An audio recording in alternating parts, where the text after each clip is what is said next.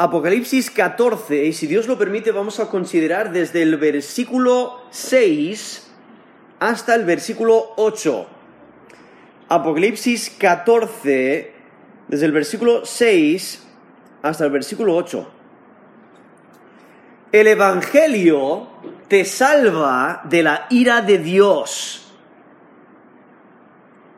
¿Realmente lo valoras? El Evangelio te salva de la ira de Dios. ¿Lo valoras? Aquí en capítulo 14 eh, tenemos varios mensajes que nos comunica aquí el apóstol Juan, que lo recibe y lo comunica sobre eventos futuros. Él eh, eh, estos mensajes que encontramos aquí en, el capítulo 14 está mirando adelante a lo que va a ocurrir en los siguientes capítulos y resalta la victoria que tienen los seguidores del Cordero y al mismo tiempo la ruina que les viene a aquellos que siguen al dragón, que siguen a la bestia, quien es el anticristo, y adoran a la bestia y a su imagen.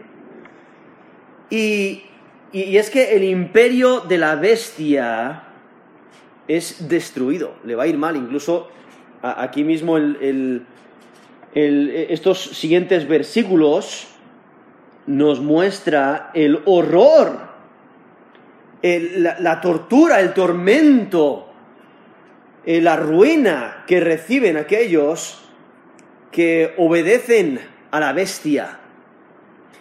Ahora quiero leer esta siguiente sección desde el versículo 6 hasta el versículo 13, aunque solamente vamos a considerar desde el versículo 6 al versículo 8, para que entendamos eh, estos, eh, este mensaje que nos da a entender y estos son los primeros tres ángeles que comunican aquí en el capítulo 14, aunque son seis en total que nos comunican aquí en, capítulo 14, pero aquí vemos estos primeros tres. En versículo 6 dice, vi volar por en medio del cielo a otro ángel, que tenía el Evangelio eterno para predicarlo a los moradores de la tierra, a toda nación, tribu, lengua y pueblo, diciendo a gran voz, temed a Dios y dadle gloria, porque la hora de su juicio ha llegado, y adorad a aquel que hizo el cielo y la tierra, el mar y las fuentes de las aguas.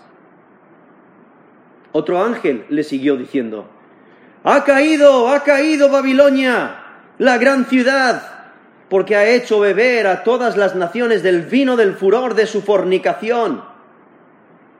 Y el tercer ángel lo siguió diciendo a gran voz, Si alguno adora a la bestia y a su imagen y recibe la marca en su frente o en su mano, él también beberá del vino de la ira de Dios, que ha sido vaciado puro en el cáliz de su ira, y será atormentado con fuego y azufre delante de los santos ángeles y del Cordero. Y el humo de su tormento sube por los siglos de los siglos, no tienen reposo de día ni de noche los que adoran a la bestia y a su imagen, ni nadie que reciba la marca de su nombre. Aquí está la paciencia de los santos, los que guardan los mandamientos de Dios y la fe de, de Jesús. Oí una voz que desde el cielo me decía, escribe, bienaventurados de aquí en adelante los muertos que mueren en el Señor. Sí, dice el Espíritu, descansarán de sus trabajos, porque sus obras con ellos siguen. He leído Apocalipsis 14 desde el versículo 6 hasta el versículo 13. Y es que el Evangelio te salva de la ira de Dios. ¿Realmente lo valoras? Aquí si notáis el versículo 6 empieza con eh, este, este ángel que lo menciona como otro ángel. Y hay discusión entre comentaristas porque no ha aparecido un ángel o ningún ángel ha participado eh, individualmente desde el capítulo 11, versículo 15, donde vemos al séptimo ángel tocando esa séptima trompeta. Eso es en Apocalipsis 11, versículo 15. Y entonces los comentaristas discuten sobre la identidad de este ángel, eh, porque aquí nos menciona otro ángel, entonces algunos piensan que difiere de los ángeles que cantan en el, aquí mismo en el capítulo 14, del versículo 2 al versículo 3. Otros piensan que es diferente, o sea, es un ángel diferente a los ángeles de los capítulos 8 y 10. Otros piensan que es simplemente un, un ángel diferente al que toca la séptima trompeta, como mencioné ahí en capítulo 11, versículo 15. Otros que es diferente, o sea, es un ángel, es otro ángel, es un ángel diferente a Miguel y los ángeles que aparecen en capítulo 12, versículo 7. Lo cual, por la cercanía textual, es posible que, sea eh, esa la idea, pero quizás simplemente eh, no tiene intención con contrastarlo directamente con algún ángel previo, simplemente está diciendo otro ángel.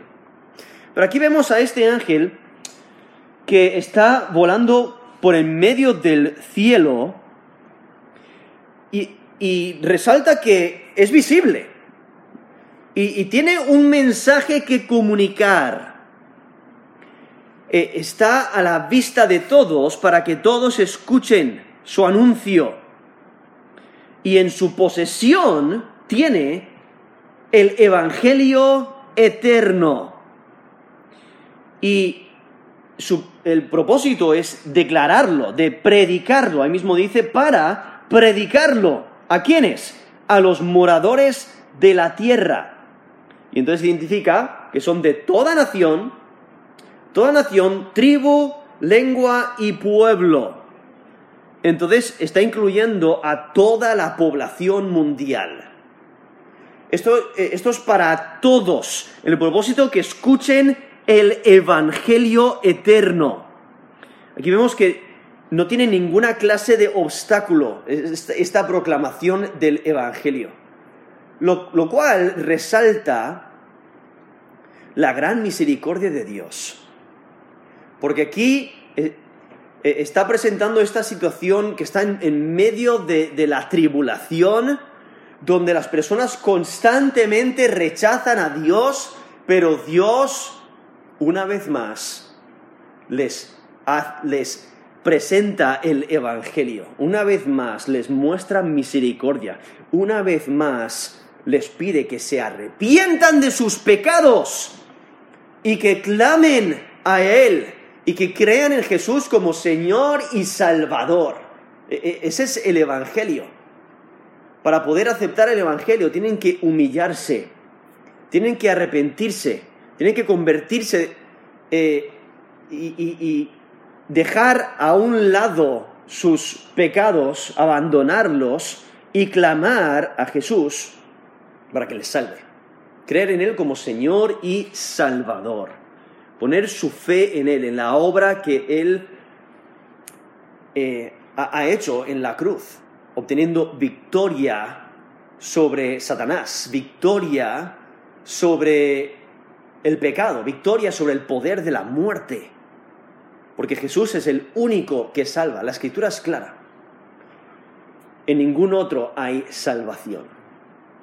Él es el único mediador entre Dios y los hombres. ¿no? Jesús es quien salva. Y por eso Juan 3:16 nos dice, porque de tal manera amó Dios al mundo que ha dado su Hijo unigénito, para que todo aquel que en Él cree no se pierda, mas tenga vida eterna.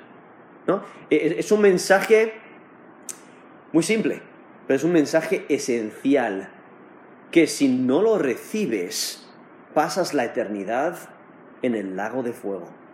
Y aquí vemos la misericordia de Dios, una vez más, presentando e-, el Evangelio eterno, e-, este Evangelio tan preciado que tiene impacto eterno y vemos a este ángel con, que, tiene el Evangelio eterno para predicarlo a los moradores de la tierra. a estos rebeldes para que den, una vuelta en su conducta, que cambien de parecer, que cambien de mentalidad, que rechacen su pecado y que clamen a Jesús como Señor y Salvador.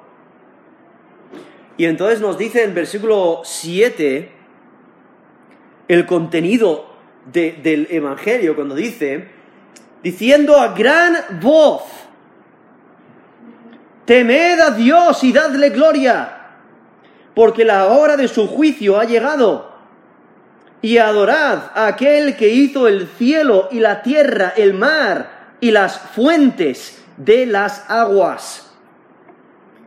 Aquí realmente resume el, el Evangelio al decir que deben de temer a Dios y darle gloria, darle gloria, y luego deben de adorarle como creador. Y si notáis, este anuncio es a gran voz, ¿no? Está asegurando que todos escuchan el mensaje. El volumen potente de la voz resalta la urgencia y el interés que tiene de que se acepte que se acepte el mensaje. Porque si, tú estás en un edificio y de repente alguien grita, ¡Fuego! ¿Qué es lo que e, ese mensaje quiere, que hagas? Que salgas del edificio lo más rápido posible. Porque hay mucho peligro. Es urgente. Y al mismo tiempo está mostrando interés en tu bienestar. Porque no quiere que te quedes.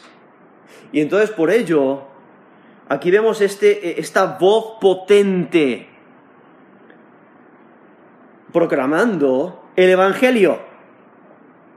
Y el Evangelio en este caso es un mandato a temer a Dios, porque el juicio es inminente. Por eso nos dice, temed a Dios y dadle gloria, porque la hora de su juicio ha llegado. Eso es Apocalipsis 14, versículo 7.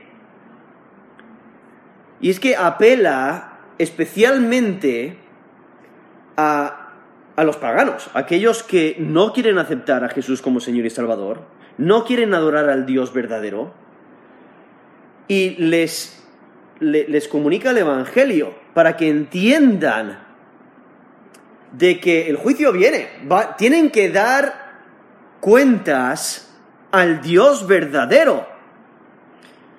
Pero como nos dice Romanos 1.32, quienes habiendo entendido el juicio de Dios, o sea, las personas saben que, que algún día tendrán que dar cuentas delante de Dios. Lo quieran aceptar o no, es algo que pueden entender.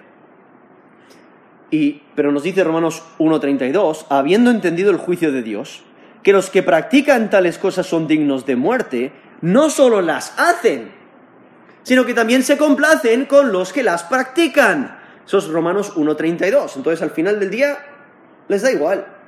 Tienen que, sí, algún día darán cuentas a Dios, pero mientras tanto disfruta la vida. Pero por ello aquí les eh, está resaltando, teme a Dios y dadle, dale gloria. Para temer a Dios, eso, eso requiere humillación, requiere sumisión propia. Realmente es un mandato similar a lo que encontramos al final de, de Eclesiastés. En Eclesiastés 12, versículo 13. El fin de todo discurso oído es este. Teme a Dios y guarda sus mandamientos, porque esto es el todo del hombre. Eso es Eclesiastés 12, versículo 13. Jesús mismo advierte de la necesidad de temer a Dios. En Lucas 12, 5, Jesús dice, pero yo os, pero os enseñaré a quién debéis temer. Temed aquel que después de haber quitado la vida, tiene poder para echar en el, en el infierno. Sí, os digo, a este temed. Eso es Lucas 12, versículo 5. O sea, debemos de temer a Dios porque Él tiene la autoridad, porque Él es juez, porque Él es soberano a quien debemos de temer y debemos de humillarnos delante de Él. e, esa idea de darle, darle gloria implica arrepentimiento, es, es reconocer sus atributos, que Él es digno de adoración, y entonces nos humillamos, mostramos ese temor hacia Él y le adoramos. Y esta idea de adorar a Dios contrasta con esa adoración del anticristo que encontramos en el capítulo 13. Vez tras vez repite esa idea de que deben de, que el dragón eh, desea que, le adoren y que adoren a la bestia y aún la, la segunda bestia, quien es el falso profeta, le levanta una imagen para que adoren a la bestia. Y, entonces en el capítulo 13 resalta esa idea de, adorar a la bestia. Pero aquí, en Apocalipsis 14, versículo 7, eh, es un mandato a rechazar la adoración, la adoración al dragón, rechazar la adoración a la bestia lo cual ha sido esa exhortación, como he mencionado ahí en capítulo 13, constantemente, y aún la presión que pone eh, el dragón y el anticristo y el falso profeta para que, para que adoren a la bestia, y si no va a haber consecuencias, como la muerte física, y aún no van a poder comerciar, no van a poder, nos dice el versículo 17, en Apocalipsis 13, 17, que ninguno pudiese comer perdón, pudiese comprar ni vender, sino el que tuviese la marca o el nombre de la bestia o el número de su nombre. Entonces, no pueden comerciar, no pueden tener negocios. Y aún en versículo 15, si no adoran a la imagen, los van a matar. Eso es Apocalipsis eh, 13:15, nos menciona eso. Para que la imagen hablase y hiciese matar a todo el que no la adorase, nos dice ahí el texto. Entonces, esa presión para adorar a la bestia. Pero aquí, en capítulo 14, eh, versículo 7, nos dice que hay que temer a Dios. No, no temáis al dragón y a la bestia, sino dad gloria a Dios, resaltando esa humillación delante de Dios, delante de Dios, reconociendo quién Él es y sus atributos, y adorándole como el único Dios verdadero. Ahora, el capítulo 15, versículo 4, en Apocalipsis 15, versículo 4, vemos una respuesta positiva a este mandato. Cuando dice Apocalipsis 15, 4, ¿quién no te temerá, oh Señor, y glorificará tu nombre? Pues solo tú eres santo, por lo cual todas las naciones vendrán y te adorarán porque tus juicios se han manifestado. Ahí en Apocalipsis 15, 4 vemos una respuesta positiva a este mandato de adorar a Dios, de temer a Dios y darle gloria. Pero también aquí en Apocalipsis encontramos una respuesta negativa de aquellos que no quieren adorar al Dios verdadero. Lo encontramos ahí en Apocalipsis 16, versículo 9. La última frase dice, no se arrepintieron para darle gloria. En Apocalipsis 16, versículo 11, y no se arrepintieron de sus obras. Y en versículo, perdón, capítulo 16, versículo 21. Dice, y cayó del cielo sobre los hombres un enorme granizo como el peso de un talento, y los hombres blasfemaron contra Dios por la plaga del granizo, porque su plaga era, eh, fue sobremanera-mente, perdón, fue sobremanera grande. Entonces, ahí viendo esa, esa respuesta negativa a, este, a esta exhortación a temer a Dios y dadle gloria. O sea, el juicio viene. Esa es la razón por la que hay que temer a Dios y darle gloria. El juicio ha llegado. Y aquí resalta este tiempo fijado cuando dice, porque la hora de su juicio. O sea, ha llegado, es un tiempo fijado. Entonces esta es la última oportunidad de cambiar su lealtad al Dios del cielo. Y es que este juicio se refiere a la ira de Dios. El Dios santo hace lo correcto al juzgar al impenitente.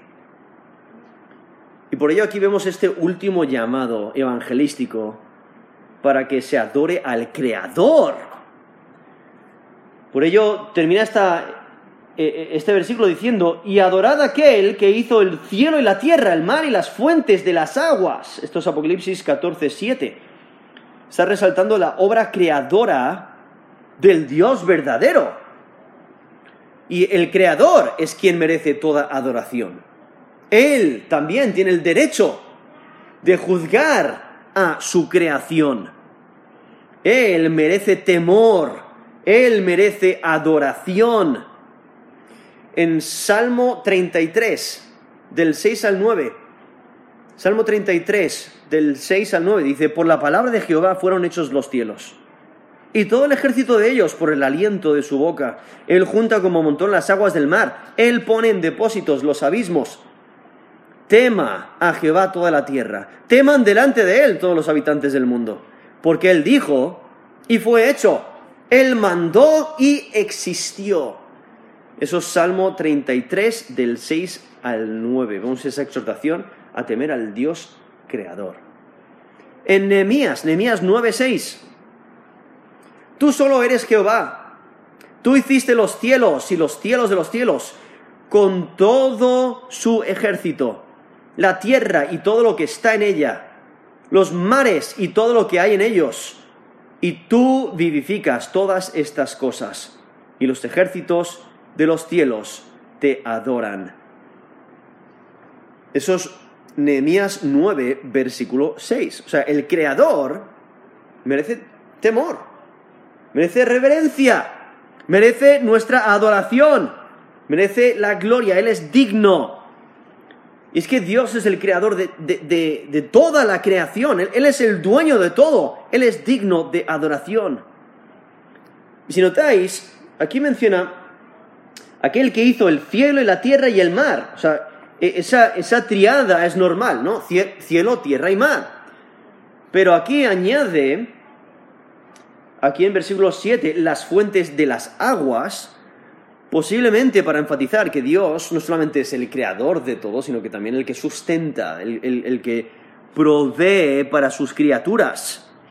De todas formas, en el capítulo 16 de Apocalipsis, el juicio de la segunda y tercera copa impactan por separado al mar y las fuentes. Aquí en Apocalipsis 16, versículo 3. El segundo ángel derramó su copa sobre el mar, y éste se convirtió en sangre como de muerto, y murió todo ser vivo que había en el mar. Versículo 4. El tercer ángel derramó su copa sobre los ríos y sobre las fuentes de las aguas, y se convirtieron en sangre. Entonces ahí en Apocalipsis 16, del 3 al 4, vemos que los separa y cada uno recibe eh, juicio.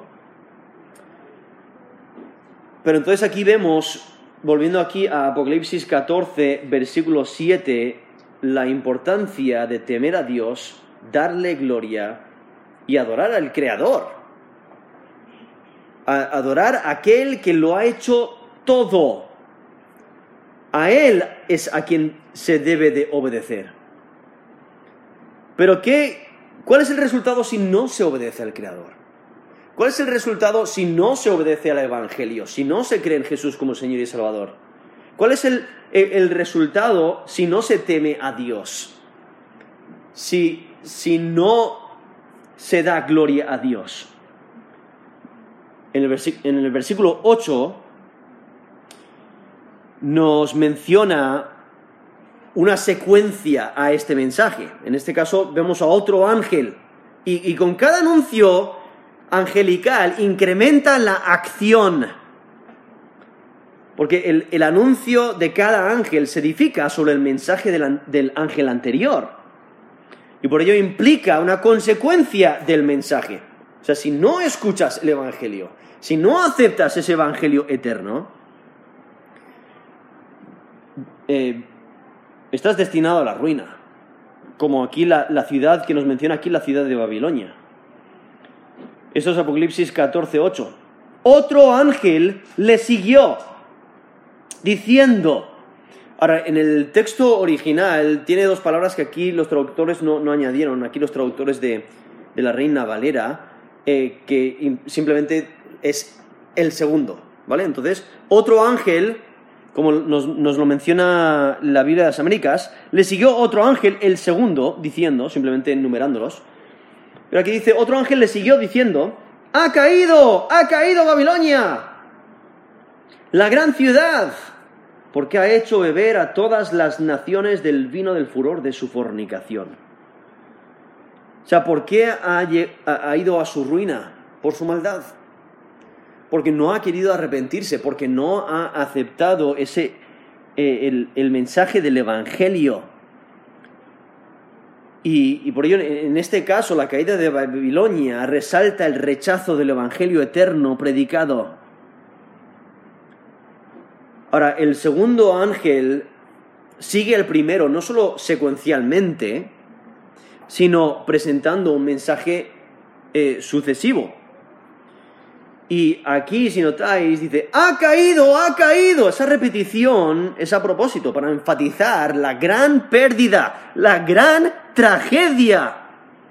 Hay que recordar, está hablando del futuro, pero de la manera que, lo habla, anticipa la inminencia y la certeza de la caída. El anuncio anticipa el clímax de las plagas que vendrán al, reino de la bestia. Y está viendo el evento futuro como si ya se hubiera cumplido. Porque nos está anticipando la caída, la perdición de Babilonia, lo cual encontramos en el capítulo 16 al capítulo 18 eh, que Babilonia es el objetivo del juicio de la última copa, y en especial del capítulo 16, versículo 17, hasta el capítulo 18, versículo 24. Ahora, el anuncio angelical, aquí que encontramos en Apocalipsis 14, versículo 8, asume que los lectores tienen conocimiento de la ciudad antes de describirla.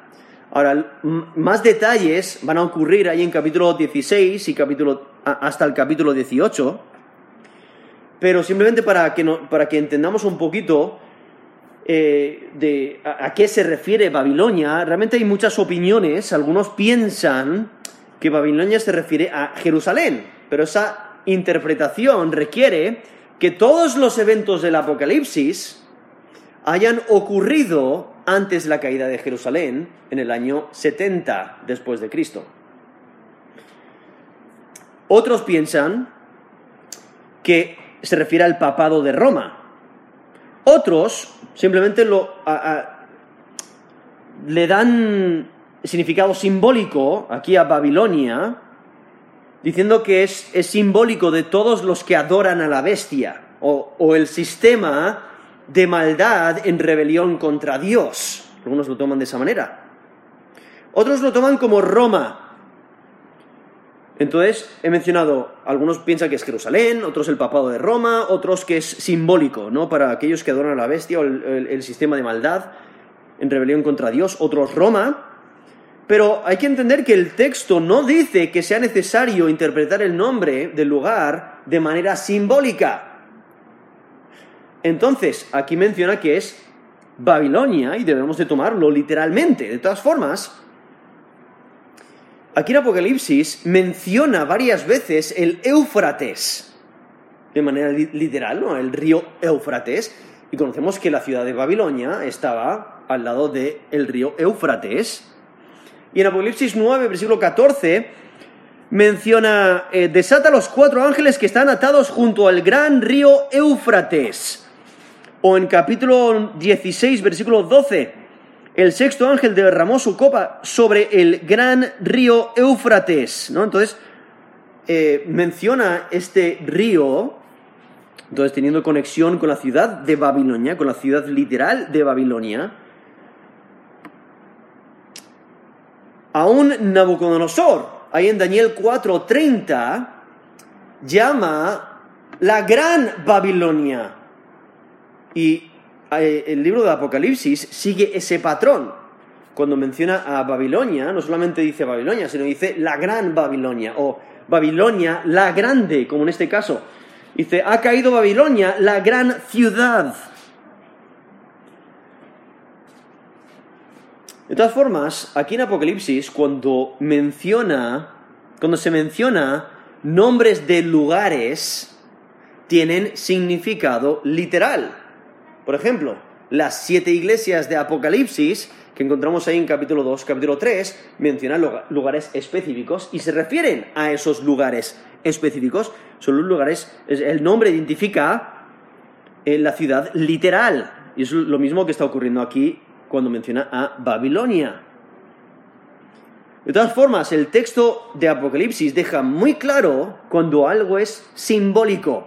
Para dar un ejemplo, en capítulo 11, versículo 8, dice, y sus cadáveres estarán en la plaza de la grande ciudad, que en sentido espiritual se llama Sodoma y Egipto, donde también nuestro Señor fue crucificado. Y ahí mismo identifica con esas palabras, en sentido espiritual, está identificando, oye, esto es un símbolo, pero luego da la interpretación de ese símbolo, cuando dice, donde también nuestro Señor fue crucificado, identifica el lugar eh, como Jerusalén. Pero ahí vemos como eh, el texto de Apocalipsis deja muy claro cuando algo es simbólico, y eso no ocurre aquí. Aquí el texto no dice que haya que interpretar a Babilonia de manera simbólica. De todas formas, hay que recordar que al, al mencionar a Babilonia, eso incluye también sus sistemas políticos, sus sistemas religiosos en contra de Dios.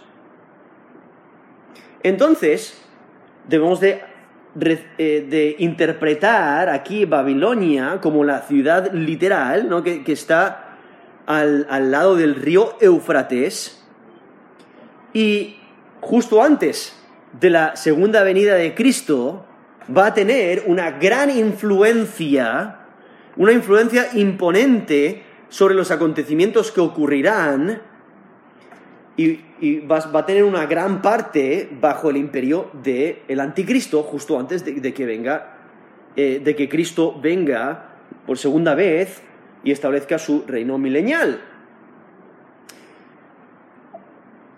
Ahora, la razón por la que Babilonia caerá, aquí nos lo menciona, porque ha hecho beber a todas las naciones del vino del furor de su fornicación. Esto es Apocalipsis 14, versículo 8. Y la razón por la que Babilonia caerá es por corromper a las naciones.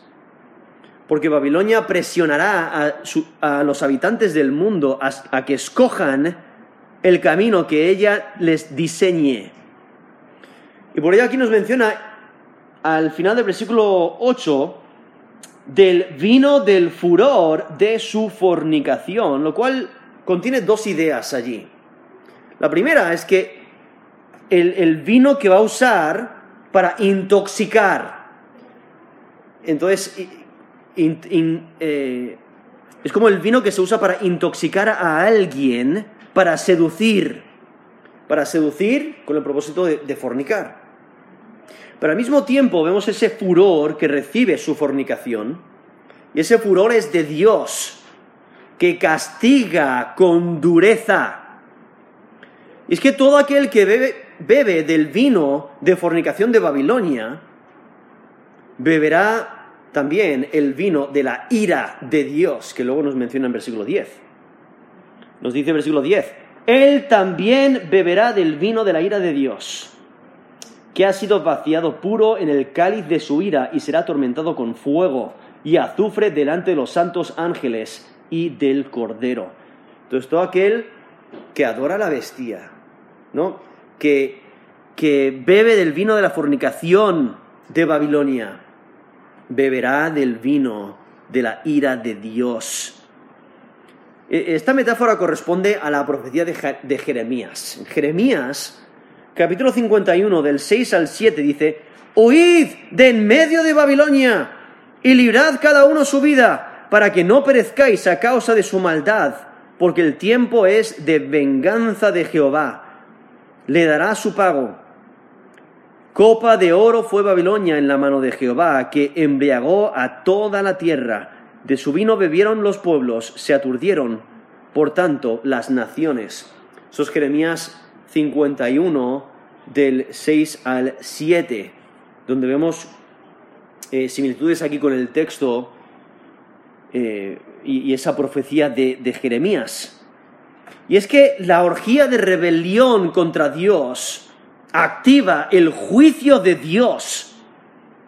Es que el vino de Babilonia representa toda la inmoralidad sexual, toda clase de exceso que expresa infidelidad hacia Dios. Y la ira es la indignación ferviente que se derrama contra Babilonia por sus pecados. O sea, Dios la va a castigar de acuerdo a lo que merecen sus hechos. Y la fornicación es algo que aquí en Apocalipsis menciona y que identifica a, Babilonia. Aquí nos dice en Apocalipsis 19.2, la, la, llama la gran ramera que ha corrompido a la tierra con su fornicación. Eso es Apocalipsis 19, versículo 2. Y entonces cuando consideramos eh, eh, eh, estos versículos, esos primeros dos versículos resaltan la importancia de atender al Evangelio. Y el versículo 8 destaca lo que ocurre si no atiendes al Evangelio, si no valoras el Evangelio, si no aceptas el Evangelio. Y es que el Evangelio te salva de la ira de Dios. ¿Lo valoras? Principalmente tienes que aceptar el Evangelio, tienes que obedecer al Evangelio, al poner tu fe y confianza en Jesús como tu único y suficiente Señor y Salvador. Él es quien te puede salvar, el único que te puede salvar. Y al mismo tiempo aquí advierte a todos, por eso, ese mensaje que, pronuncia el, ángel, que predica el ángel, que anuncia el ángel a todos para que atiendan, que escuchen el, el Evangelio antes de que sea demasiado tarde. Pero aquellos que persisten en su rebelión van a caer, exactamente como describe aquí la caída de Babilonia por su maldad, va a recibir la ira de Dios por toda la eternidad.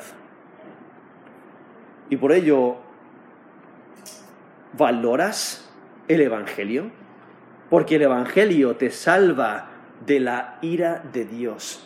Asegúrate de, de obedecer al Evangelio, poner tu fe y confianza en Jesús como Señor y Salvador. Vamos a terminar en oración.